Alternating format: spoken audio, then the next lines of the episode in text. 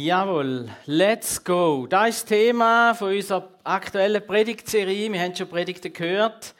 Und ähm, ja, wenn man so ein bisschen äh, eher optimistisch wie ich, ist so let's go schnell auf der Zunge und mich freut es, wenn wir das fast als Motto können haben, weil ja, das neue Jahr kommt, ja, ein neuer Bau kommt, wie wir es gehört haben, ganz viele Sachen werden in dem Jahr spannend sein. So. Das ist eher so ein bisschen der Optimist in mir.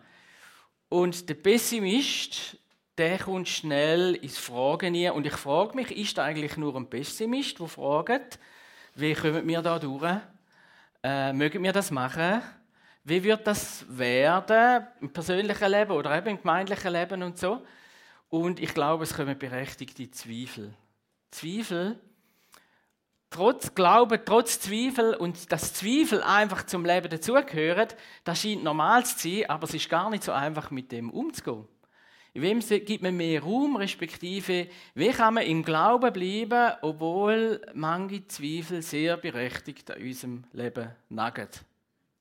Wie sieht das genau aus und wie kann man da äh, die Schlagcode? Das hat mich beschäftigt, weil ich glaube, dass die Handbremse vom Let's Go die Handbremse zum für sie gehen, eine Handbremse sind Zweifel.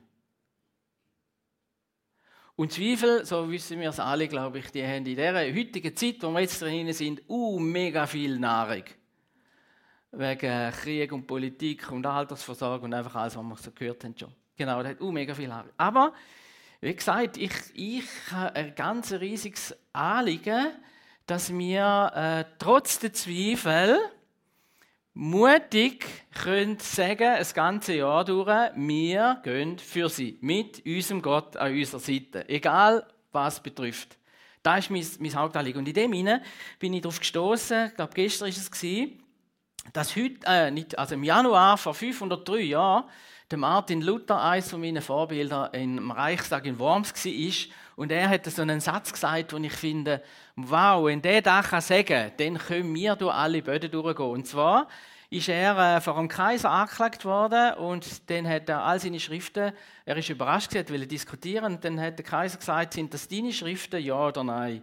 Und da du sie widerrufen, das heißt, es ist alles falsch, was ich gesagt und geschrieben habe, die Reformation, ähm, oder, oder nicht. Und der Luther hat natürlich gewusst, wenn ich sage, ich stand dazu, ich bleibe dabei, dann ist das sein Todesurteil. Er hat eine Nacht lang Bedenkzeit gebraucht, am anderen Morgen steht er dort vor all den Herren dort von der damaligen Welt und hat gesagt, hier stehe ich, ich kann nicht anders. Punkt. Yes, wenn einmal jemand einen überzeugten Glauben hat, dann ist es so etwas. Wie cool ist denn da, wenn wir in unserem Leben da zu jeder Zeit können sagen trotz meiner Zweifel, ich stand da, ich kann nicht anders, ich vertraue auf meinen Gott und ich gehe für sie mit meinem Gott. Da ist eigentlich der Punkt. Aber in dem Sinne ist natürlich, äh, muss man ganz ehrlich sein, es ist nicht so einfach, bei dem zu bleiben, weil Fragen von klein an uns beschäftigen. Zum Beispiel ist es schon, und ich glaube, es ist bei mir so gewesen, schon im Kindergarten die Frage, wenn man äh, ein Kind ist im Kindergarten oder in der, in der Schule, wie sage ich es jetzt in dem Mädchen, dass ich sie liebe? Und eine gute Lösung ist dann immer das Margritli. Sie liebt mich, sie liebt mich nicht und so. Und Zweifel sie begleitet uns. Oder ein Teenager fragt sich natürlich, wie, welchen Beruf soll ich lernen? Was, was ist der Beruf, wo ich nachher glücklich werde damit? Ich denke immer wieder, wenn ich da überlege, das ist wirklich nicht einfach. Und dann unterschreibt man einen, einen Lehrvertrag und weiß, die nächsten Jahre ist das so. Früher war das ganze Leben ein Entscheid Ist das richtig oder nicht? Berechtigte, vielleicht sogar wichtige Zweifel, die Zeit, die wir haben. Oder junge Erwachsene, ist Karriere oder Familie wichtiger? Und was heißt das jetzt genau, wenn dies oder jenes wichtiger ist? Oder ich als Vater, ich weiß noch, wo die ersten Jungs dorthin sind, weil ich ein hübsches Mädchen hatte.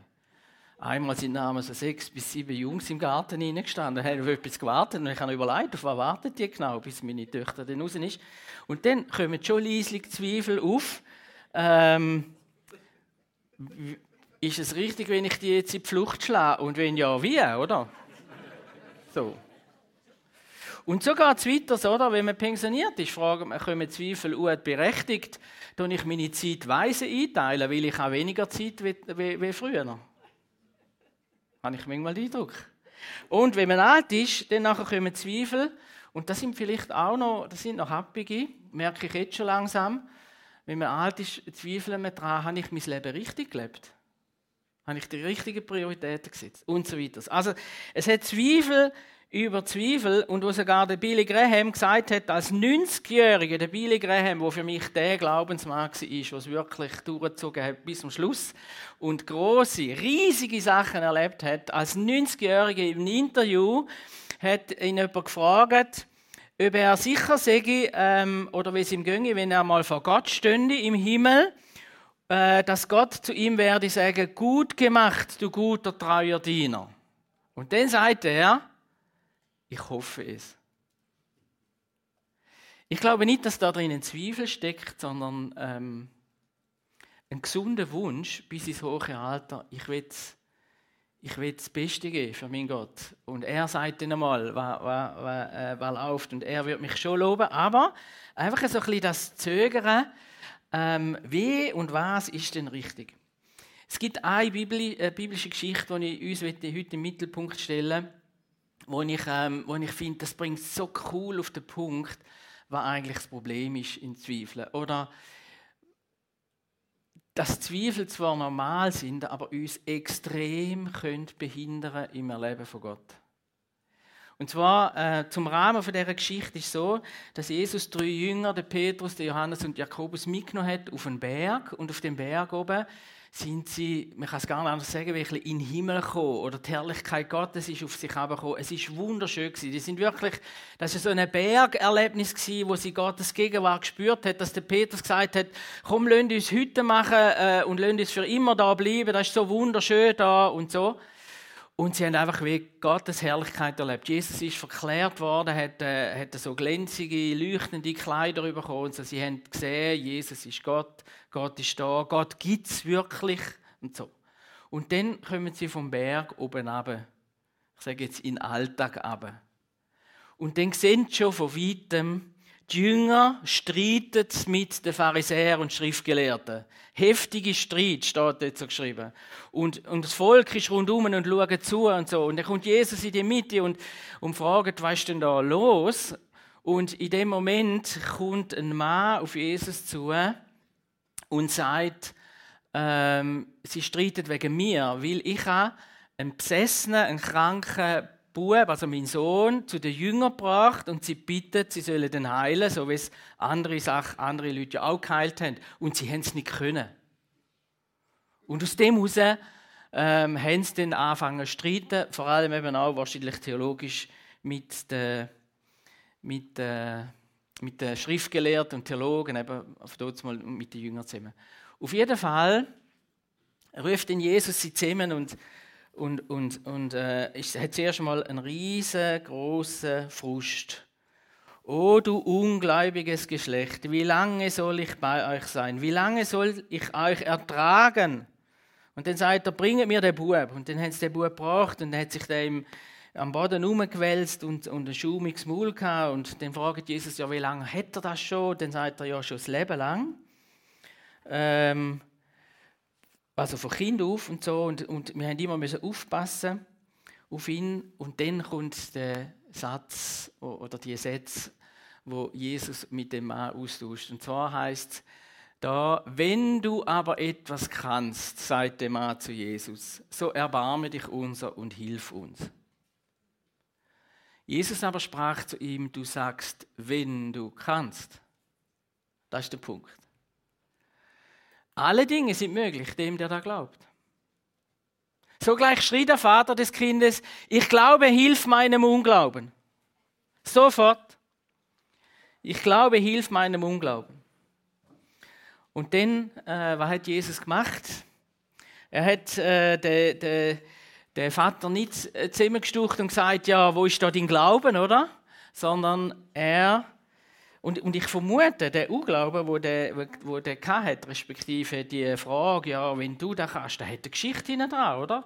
Ein Leben lang müssen mit so einem kranken Kind aufwachsen, ausgelacht worden, wahrscheinlich zu jensten Ärzten gegangen, auch zu, ähm, wie sagt man, in den Tempel gegangen, zu den Pharisäern gegangen. Niemand hat ihm helfen über Jahre. Ist eigentlich verständlich, dass er sagt, wenn du kannst helfen. Und gleich sagt Jesus da, ist das zentrale Punkt, äh, dann ihm sagt, du sagst, wenn du kannst.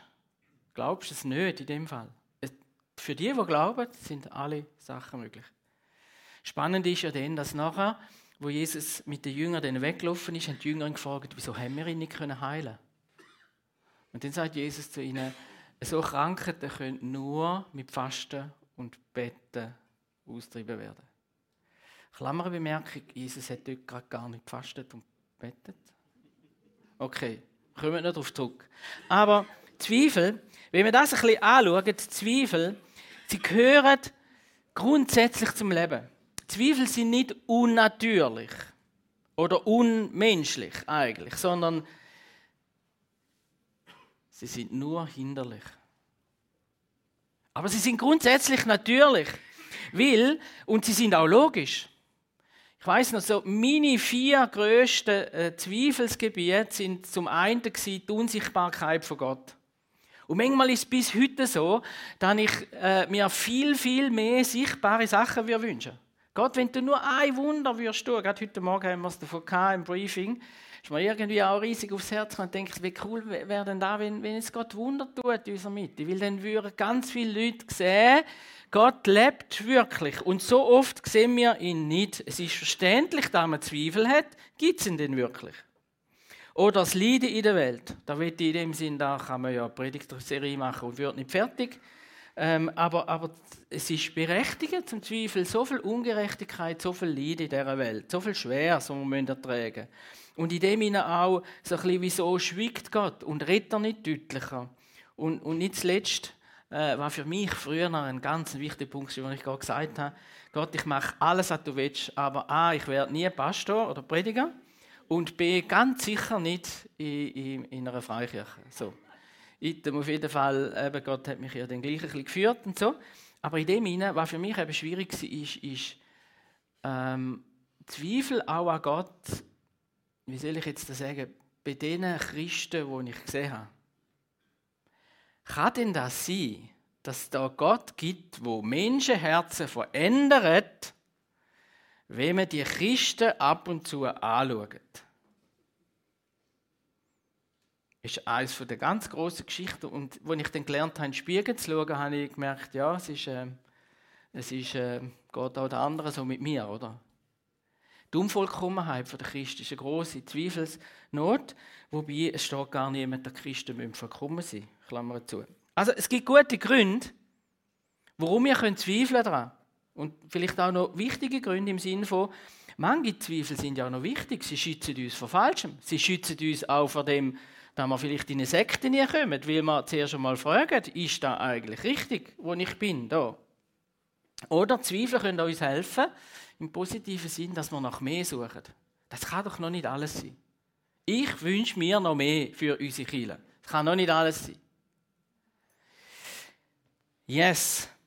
Da, da, so ein da. Es ist eigentlich natürlich, es ist auch im negativen Sinn natürlich seit Anfang der Welt.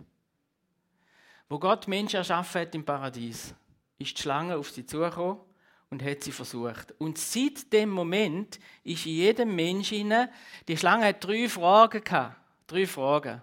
Und alle drei Fragen haben in Zweifel eingeführt zu Gott und eine noch ein da, ich brauche Gott nicht. Aber eigentlich haben alle in Zweifel geführt. Und die, die drei Fragen, die sind immer noch in unserem Kopf und die gehen je nach Situation, geht dann die eine oder andere immer wieder auf.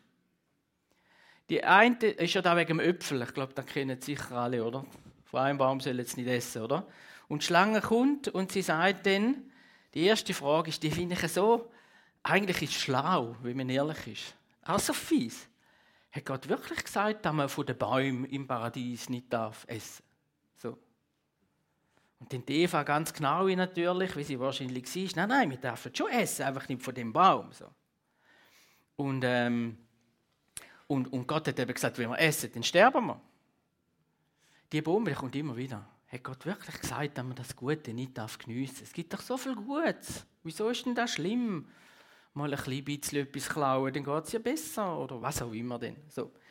Ähm, ja, ja, und dann das Zweite ist so, ihr werdet ganz bestimmt nicht sterben. Nein, nein. Er hat ja halber recht, sie sind nicht sofort gestorben. Aber seither sterben Menschen. Sie hat gelogen, eigentlich fies gelogen, so, oder? Und das Dritte ist dann, ähm, sobald ihr esset, werdet ihr sein wie Gott. Ja, gibt es etwas Cooles, wenn wir Gott spielen können? So, das Thema Macht. Also, was die Schlange macht, und das ist jetzt negativ natürlich in uns drin. Zweifel gibt es Gott, meint Gott gut und im Zweifelsfall nein. So ist der Schluss in der heutigen Zeit, oder? Im Zweifelsfall muss ich das Leben selber in die Hand nehmen. So. Das steckt uns rein, natürlicherweise. Und in dem hinein ist eben, ist eben schon so, Zweifel und Glauben sind eine Kraft, aber sie sind nicht gleichwertig.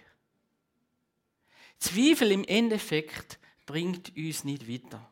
Let's go. Wenn wir Zweifel können uns aufhalten. Und der Glaube bringt uns weiter. Ein kleines Beispiel noch zum Thema Zweifel, dass den Gott wirklich gibt. Ein, ein bekannter Pfarrer hat mal in einem Buch geschrieben, wo ich im Vorbereitung war, bin ich auf die kleine Geschichte gestoßen er hat gesagt, eine Freundin von ihr ähm, sei zu einer Kosmetikerin gegangen und äh, die Kosmetikerin hat gesagt, ich glaube nicht, dass es einen Gott gibt.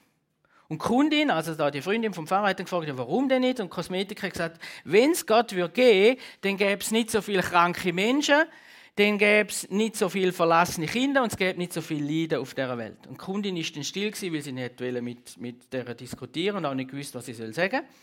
Auf jeden Fall, wo sie beha fertig behandelt worden ist, ich nehme an, dass sie Nägel, Augenbrauen, weiß ich was, was man da so macht. Und wo sie dann rausgegangen ist, hat sie gesagt, hat sie gerade mehrere Leute, so richtig verwahrloste Leute gesehen. So fettige Haare, äh, ungeschminkt, einfach, einfach sehr unreine Leute auf der Straße. Wo sie das gesehen hat, hat sie sofort wieder retten und hat gesagt, jetzt habe ich Erkenntnis gehabt, es gibt keine Kosmetikerinnen auf dieser Welt. Und dann sagt die Kosmetikerin, aber mal, Sie sind ja gerade vorher bei mir gewesen. Es gibt ja Kosmetikerinnen. Ich gesagt, nein, ich bin vorher auf der Straße und da hat es ganz viele Leute, unpflegte Leute. Demgemäß muss es keine Kosmetiker geben auf der Welt. Und dann sagt die Kosmetikerin, nein, nein, das, Ding, das Problem ist ja nur, ähm, es gibt schon Kosmetikerinnen wie mich, aber sie kommen nicht zu mir. Und genau da ist es auch im Blick auf Gott. Bloß weil es einen Haufen Leute gibt, die Gott nicht erleben oder nicht sehen heisst das nicht, dass Gott nicht gibt. Sie kommen nicht zu ihm. Zweifel können uns ganz, ganz mächtig Schaden zufügen, wenn wir sie nicht überwinden oder zum Schweigen bringen. Jakobus 1, Vers 6 heißt Wer zweifelt, der gleicht einer Meereswoge, die vom Winde getrieben und bewegt wird. Ein solcher Mensch denke nicht, dass er etwas von dem Herrn empfangen werde. Also ein, wo ewig zweifelt, kann das jetzt doch sein, dass das von Gott ist. Ähm, und sich noch fragt, wie kann ich den Gott erleben und so weiter, der wird Gott nie, der wird das nicht empfangen, was er eigentlich empfangt. So. Bis hin, dass wenn uns ein Wort ins Herz trifft, dass wir vielleicht etwas in die Ordnung bringen sollen oder dass wir etwas Gutes tun sollen. Und wir dann zweifeln und sagen, ja, ist jetzt das von Gott gewesen? Das kann ja fast nicht sein. Äh, die andere hat ja mich geplagt, wieso muss ich jetzt auf sie zu? Oder was auch immer. So, Zweifel werden uns verhindern, dass wir Gott werden können erleben. Jesus hat gesagt, du sagst, wenn du kannst, alle Dinge sind möglich dem, der da glaubt. Zweifel können uns schaden, weil sie uns in der Tiefe von unserem Leben können verändern. Ich habe hier eine Liste äh, noch mitgebracht. Eine Liste, was Zweifel können in unserer Persönlichkeit schaden Und nochmal gesagt, Zweifel per se sind nicht schlecht. Oder, oder äh, ähm, wie soll ich sagen, sind jetzt einfach äh, dämonisch oder was immer, sondern die sind da. Die Frage ist, was machen sie mit uns? Und es gibt da Listen, wo man noch länger machen können, oder? Zweifel bringen uns, machen uns vielleicht zu Menschen, die Skeptiker sind. Die, die ständig alles hinterfragen, die werden Gott nicht hören, weil sie nicht wollen. Ich denke etwa, gerade jetzt auch bei dieser ganzen Liste, an Thomas. Manche übersetzen den ungläubigen Thomas, manche übersetzen den, den Thomas den Zweifler. Das ist, äh, das ist der Thomas, der Jünger, wo Jesus nicht erlebt hat, wo er verstanden ist und zu den Jüngern gesagt hat, ich glaube nicht. Ich glaube erst, wenn ich meine Hand in seine Wunde lege, oder? Und ähm, wer bei dem bleibt, das ist der Thomas nicht. Ja, ja, eine Predigt gelesen, wo jemand gesagt hat, ja, der Thomas sei halt so ein Ich glaube, er ist da nicht weil er ist bei den Jüngern geblieben. Zweifelnd, aber er ist geblieben. Und darum hat er auch Jesus erlebt. Äh, der Zyniker, der lässt Gott gar nicht an sich her. Der ist zynisch einfach so. Ich weiß nicht, ob ihr so Menschen kennt. Ähm, der Rebell, der will einfach nicht glauben. Punkt. Ich habe manchmal das Gefühl, der Saulus, der nachher zu Paulus wurde, ist, ist letztlich auch ein Rebell gewesen. Die Schriftgelehrten und Pharisäer, die haben eigentlich gar nicht wollen. So. Ähm, oder der Gleichgültige, ich meine, wem es egal ist, der wird ähm, Gottes Handeln weder suchen noch den auch können finden. Oder der Unentschlossene, oder wenn wir irgendwann müssen wir uns entscheiden, ob wir diese Frau heiraten oder nicht, spätestens vor dem Traualtar. Und ich habe, ich habe gehört, vor noch nicht langer Zeit hat jemand vor dem Traualtar Nein gesagt. Was ich, sind da schon mal dabei gewesen, an einer Hochzeit, wo jemand Nein gesagt hat? Bist du mal dabei gewesen? Das finde ich schon noch brutal, oder nicht? Also mindestens für, für Brut oder Bräutigam. Ich weiß gar nicht, wer es denn war. Haben dann gleich, haben gleich ein Fest gemacht nachher? Ja, das ist super. Ja, ist ja alles da gewesen. Das ist super, das ist das Wichtigste. Ja, nicht sicher. Ja oder Nein sagen ist schon noch wichtig. So. Also irgendwann müssen wir uns entscheiden, oder? Ähm,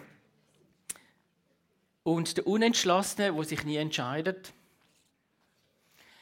nur mal ein anderes Beispiel von einem älteren Mann, ein guter Freund von mir, wahrscheinlich habe ich die Geschichte schon mal erzählt, aber die hat mich schon noch berührt. Ich habe die nämlich kennt. Ein Telefonat, über, über 90, ich meine, irgendwie 95-jähriger Mann, nicht mehr gesundheitlich nicht mehr gut, Zweig und so. Und der sagt dann am Telefon zum, zu meinem Freund, den ich gut kenne, sagt, ja, ich glaube, du hast recht, der Gott gibt es wirklich. Und ich glaube auch mal, der, der muss gehen. Und dann sagt mein Freund, ja, das ist cool, dann komm, dann es euch jetzt gerade beten, dass du dann ihn ins Herz und in dein Leben aufnimmst und so. Und dann das andere sagt er, ja, ich habe das Leben lang nicht geglaubt, äh, ich fange jetzt nichts mehr Neues an. Es ist so ein Seich. Es ist so ein Seich.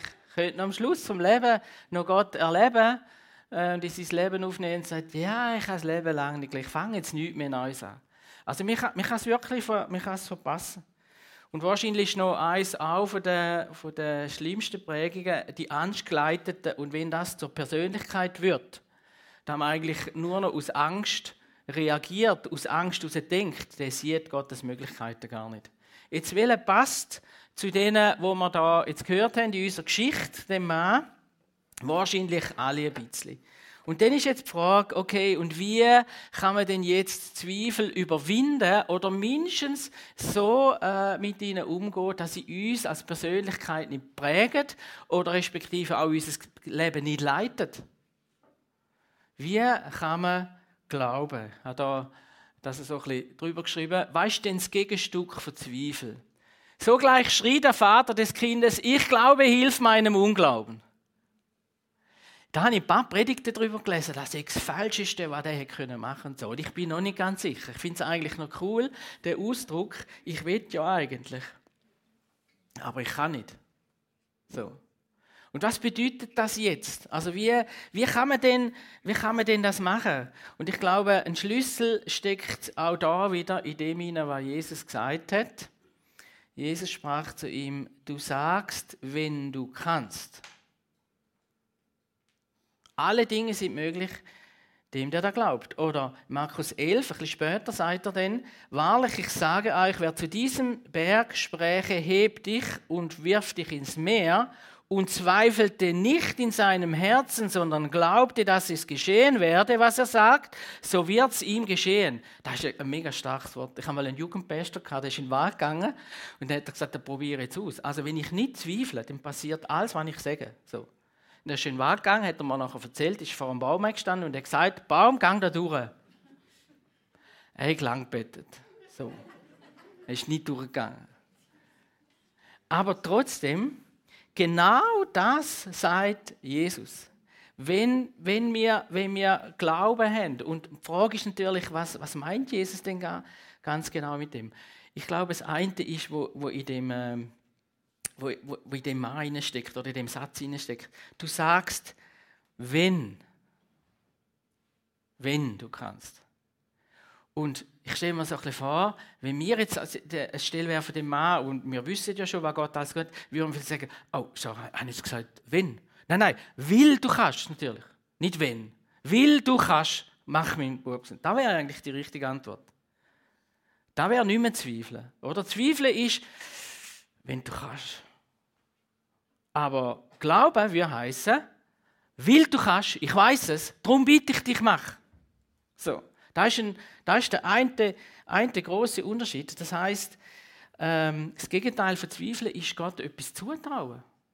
Und zwar je länger, je sicherer zutrauen, er kann. Und vielleicht noch das andere dem, was Zutrauen heißt. Zutrauen heißt Zweifel. Der Zweifler sagt sehr oft ja, aber. Und ich kann das fast nicht mehr hören. Ich kenne Leute, die da viel sagen. Mal, ich bin dafür, aber. Zell und Zell und Zell spricht eben dagegen. Mal ich mache das schon, aber erst morgen. Mal, ich bin dabei, aber ich muss zuerst noch meine Frau fragen, ob ich darf ähm, ja, aber. Der Zweifler sagt, ja, aber. Ich glaube schon, aber Gott macht es ja schon nicht immer so. Äh, ich glaube schon an Gott, wo alles kann, aber, meist, aber meistens macht er es ja bei den anderen.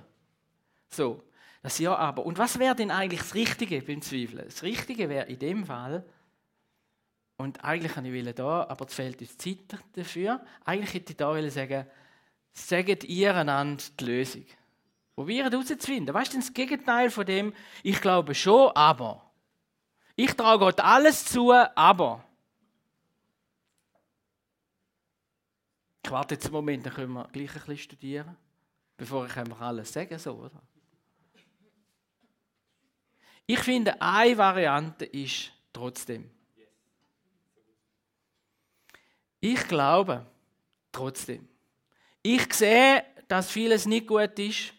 Ich sehe, dass ich schon lange warte, dass Gott mal eingreift da und dort. Trotzdem.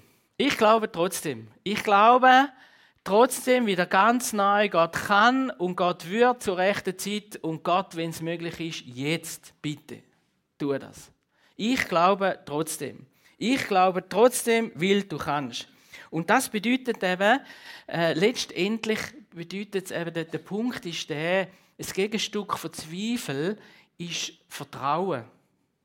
Ich habe da ein Bild mitgebracht. Das Gegenstück von Zweifel ist nicht Wissen. Wir wissen saumässig viel von Gott und was er alles gemacht hat in der Geschichte. Aber das Gegenstück von dem, das wir Gott erleben, das Gegenstück von dem, äh, oder vielleicht auch das Gegenmittel, wäre noch fast besser wird, müssen wir noch ändern. Nächste Predigt.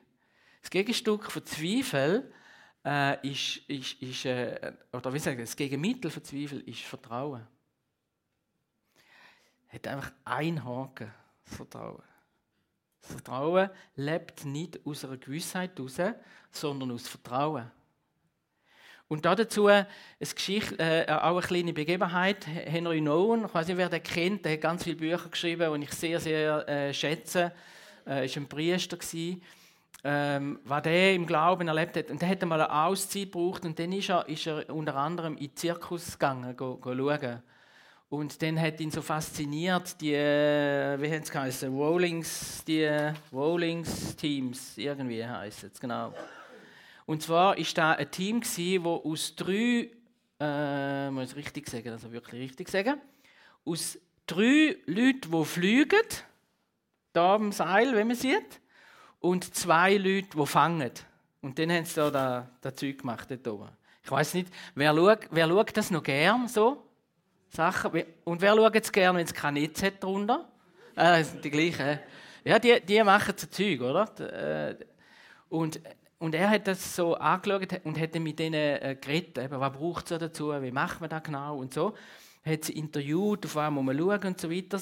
Und, und spannend ist schon noch so ein bisschen, auf was schaut man denn, oder? Und zum einen ist es so, dass die Pflüger, die, die fliegen, die, die einfach losspringen, das sagen in der Regel eher kleinere Leute, die kein Süßes essen sollten. Der Fänger hat gesagt, jeder Flüger, also der sich bewirbt als Flüger und gern Süßes hat, der schaut es misstrauisch an, weil die ja gerne ein bisschen schwerer werden. Dann, so. Und im falschen Moment. Ähm, und umgekehrt, bei den Fängern ist es mega wichtig, der, der eine hat gesagt, als er das Team interviewt hat, ja, der Fänger Joe, da, der schwitzt noch recht viel, aber er nehme zum Glück Magnesium. Weil für den Flüger gibt es nichts Schlimmeres, als wenn ein Fänger schwitzt an den Händen, oder? Weil das ist eine gewisse, gewisse Unsicherheit drin. So. Aber auf jeden Fall, äh, was mich fasziniert hat, ist, äh, sich das, also zum einen das mal zu schauen, oder? Ich weiß nicht, wer das schon mal gesehen hat, oder? Wenn, wenn dann auf der einen Seite bambelt der, der fängt, oder? Und dann auf der anderen Seite bambelt die, die den.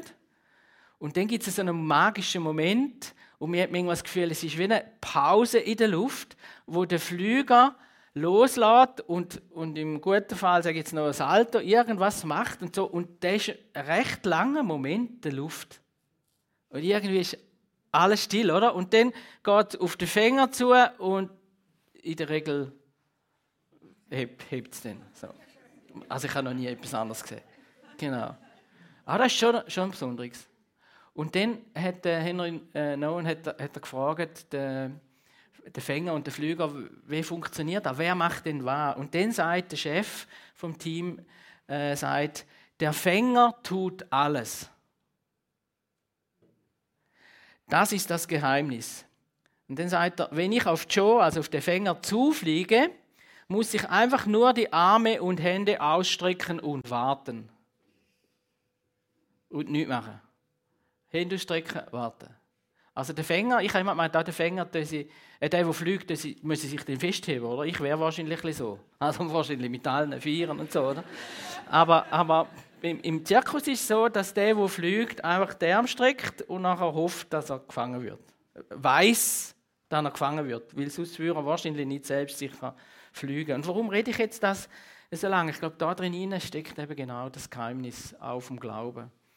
Äh, der Glaube lebt von dem, dass wir in unserem Leben einfach springen. Wir machen mutige Sachen, wo wir wissen, da wird Gott äh, in schwierigen Situationen bleiben wir in der Luft ähm, und, und vertraue darauf, er wird mich auffangen. Und das wird auch am Ende von meinem Leben sein, wenn ich sterbe. Er wird mich auffangen. Und je mehr wir das machen, desto stärker wird unser Vertrauen, sodass wir irgendwann können sagen ich habe eigentlich gar keinen Zweifel mehr, dass es Gott gibt und dass Gott gut ist. Weil es hat dermaßen viel mal verhebt. Es so stark, dass wenn es mal äußerlich gesehen nicht verhebt, weiß ich, dass gleich verhebt. Wenn es Zeiten gibt vom Warten auf sein Wirken und seine Hilfe, habe ich so viel erlebt oder der Geist Gottes hat mir so einen Frieden aufs Herz gegeben und eine Gewissheit, ich zweifle gar nicht mehr, sondern ich warte nur noch. Aber ich weiß, er wird mich heben. Und da Vertrauen, das ist da, wenn er uns schenken will. Und wenn dann äh, Jesus noch zu den Jüngern sagt, ja, das kann nur austrieben werden durch Fast und Beten, dann sagt er eigentlich mit dem, das Vertrauen und damit auch das Wirken, das wir machen können, lebt einfach von der Beziehung, die wir haben zu Gott. Zu der Nähe. Gebet und Fast ist eigentlich das Nächste, was wir haben können. Das Zusammensein mit Gott. Und aus dem heraus kann unser Vertrauen wachsen. Aus dem heraus können Zweifel kommen, aber sie haben keine Macht über uns. Und das ist das, was ich uns wünsche, auch im Blick aufs kommende Jahr. Let's go.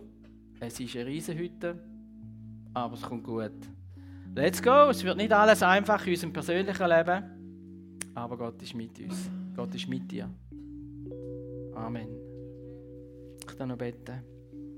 Vater im Himmel, wir sind jetzt vor dir und ja, gerade da, wo wir sehen, wo wir Zweifel oder Angst haben oder vielleicht auch skeptisch sind, kommt es wirklich gut, da wollen wir jetzt gerade dir herlegen. Du bist gestorben am Kreuz um uns den Geist Gottes zu geben, um uns zu helfen, zu glauben. Ja, uns die Fähigkeit zu geben, zu vertrauen in jeder Lebenssituation. Du hast den Tod besiegt, du hast Güte Gottes in die Welt gebracht und du selber kommst in unser Leben hier, wenn wir dich einladen. Und das gibt uns den Vertrauen, den Glauben, wo Berge versetzen kann. Wenn du jetzt Jesus noch nicht kennst in deinem Leben, aber gern das wettest, erleben, das Vertrauen, dann will ich dich einladen, mit mir mitzubeten und jetzt Jesus einzuladen. Und red mit mir und sag die Worte im Herzen, Jesus, ich vertraue, dass du für mich am Kreuz gestorben bist, für meine Schuld und Sünde, für meine Zweifel, für meine Nöte und Fragen.